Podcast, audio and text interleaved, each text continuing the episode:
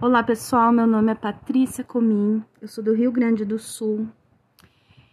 Eu sou ubandista, eu trabalho com bruxaria tradicional, sou taróloga e cartomante há 30 anos.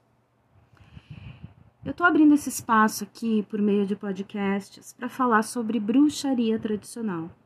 É nesse assunto que eu quero focar. Então, ao longo do tempo, eu pretendo falar das minhas experiências, das minhas vivências, de tudo que eu aprendi ao longo desse tempo todo.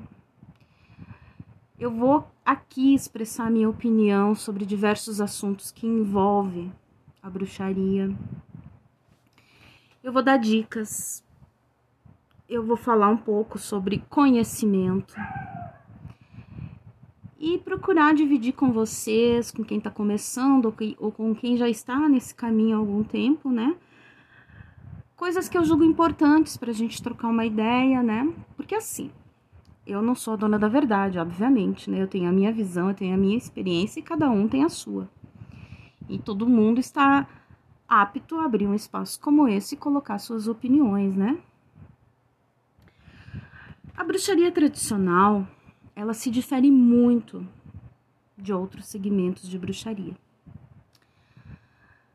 Nós, bruxas tradicionais, uh, não gostamos muito de seguir regras.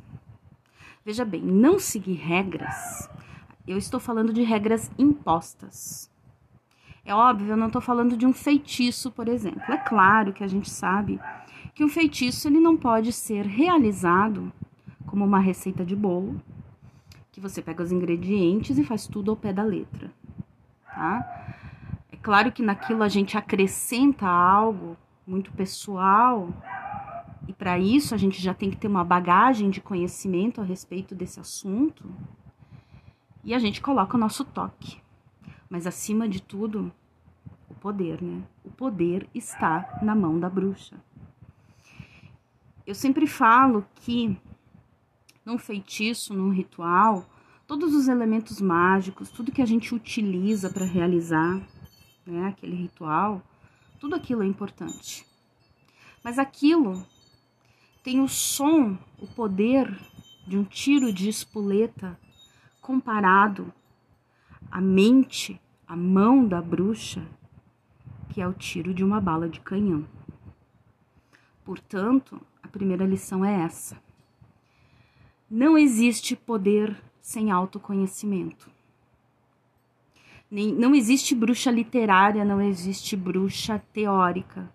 A gente vê muito pela internet muitas pessoas que se dizem bruxos e bruxas, que leem muitos livros, leem, leem, leem vários livros e depois saem repetindo que nem papagaio. A gente tem que ter consciência que a bruxaria, obviamente, você vai necessitar de um conhecimento muito rico, muito profundo, mas que a bruxaria é muita prática. Você precisa praticar. A gente sabe que conhecimento sem prática é peso morto. A gente precisa praticar o que a gente sabe. E na bruxaria não é diferente. Você precisa desenvolver o seu poder. E para isso você precisa se conhecer, você precisa despertar esse poder em você. A partir do momento que você tiver a consciência de que o poder está nas suas mãos, tudo tudo facilita muito. Dentro da bruxaria, existe tem ah, uma frase que falam muito por aí, né? Magia é a arte de manipular energias, né? Não tá errado. É. É isso aí. Porém, é muito mais do que isso. Porque envolve muita, muita coisa. Uma das primeiras lições, além de essa que eu citei, é ter um conhecimento muito amplo das leis universais. De como o mundo funciona, de como o universo, como a vida funciona. Você entendendo como o mundo gira, né?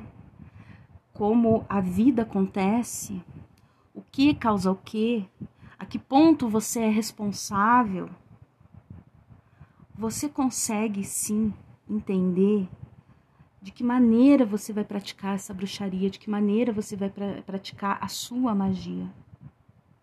Existe uma lei que eu gosto muito de citar, uma lei universal, que diz: você é 100% responsável por tudo o que acontece com você.